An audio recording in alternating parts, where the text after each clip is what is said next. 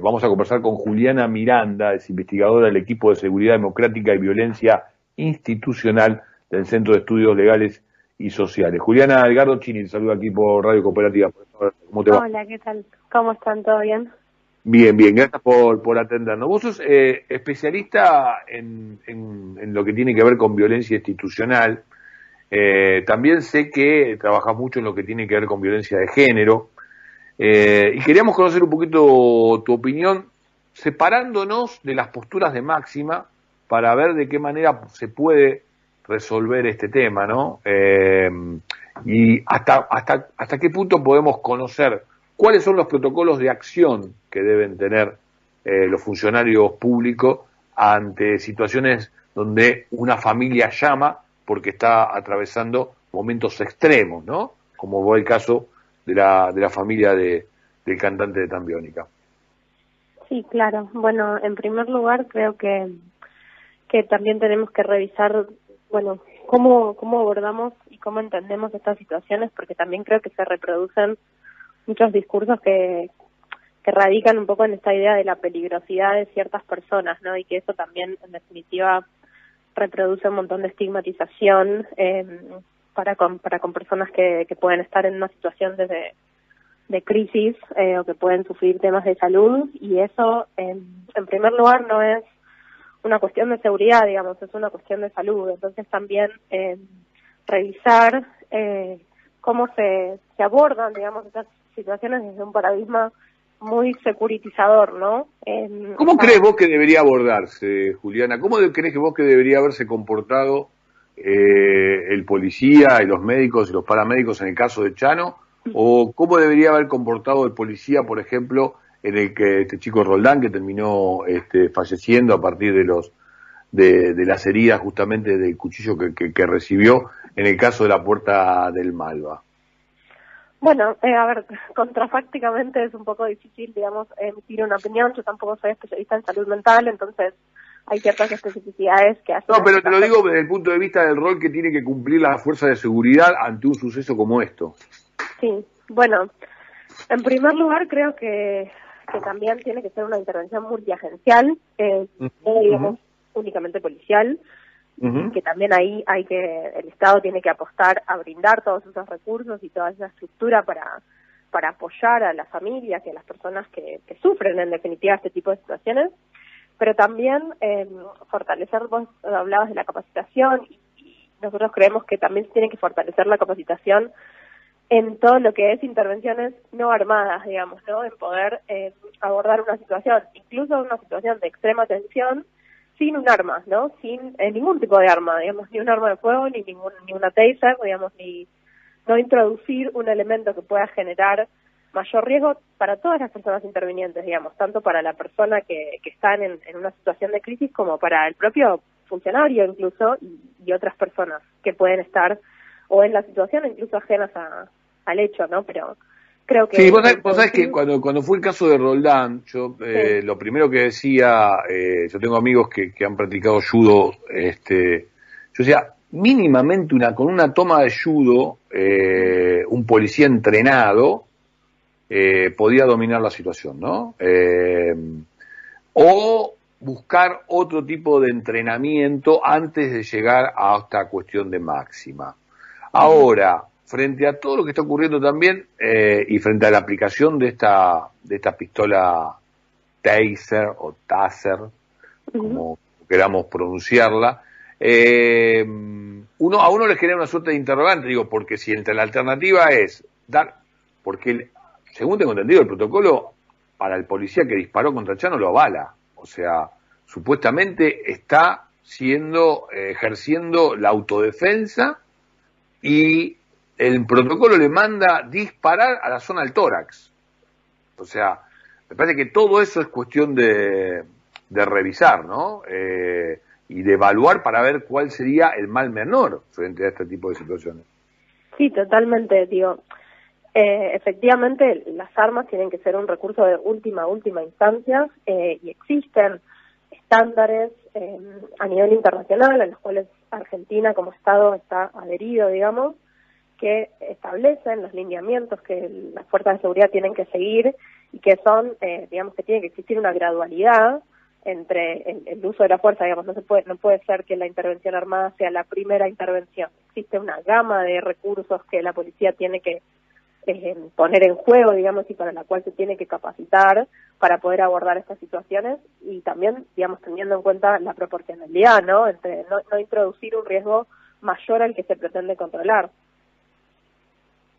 Sí, yo entiendo también que eh, ocurre, por ejemplo, en casos de, también en los casos de, femicidios, ¿no? Digo, o en los casos de violencia familiar extrema. ¿Cuántos casos, obviamente, que no adquieren la superficie mediática que, que, puntualmente ha sido eh, el caso del cantante de Tambiónica, obviamente por, por ser un artista, eh, por, por, digamos, por, por ocupar algún lugar en lo que tiene que ver con su rol dentro del espectáculo.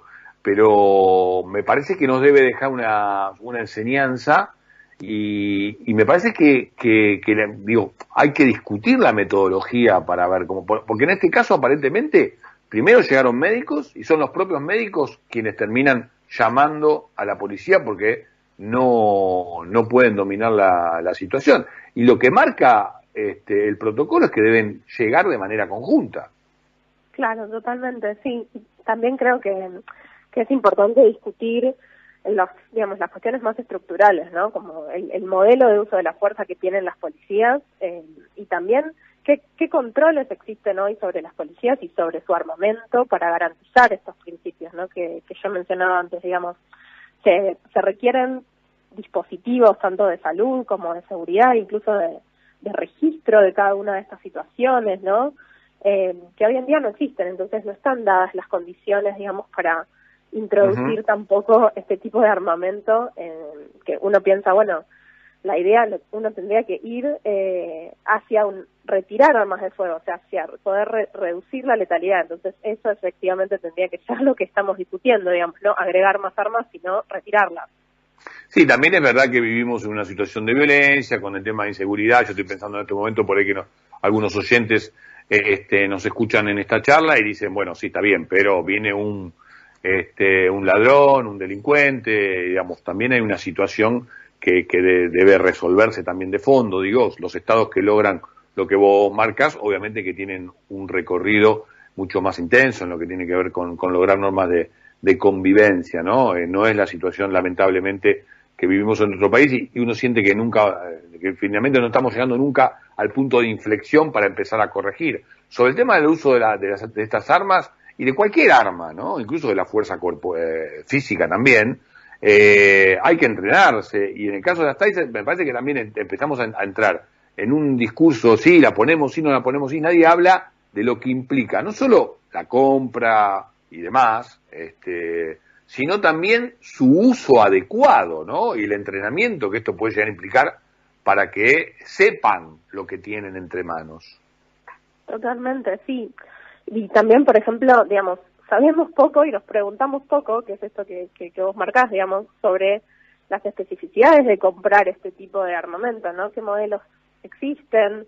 Eh, ¿Cómo interactúa eso con otras eh, reacciones químicas que puede llegar a tener? Por ejemplo, está eh, muy desaconsejado utilizar ese tipo de armamento en personas tanto que tengan padecimientos de salud mental como que estén bajo consumo de sustancias.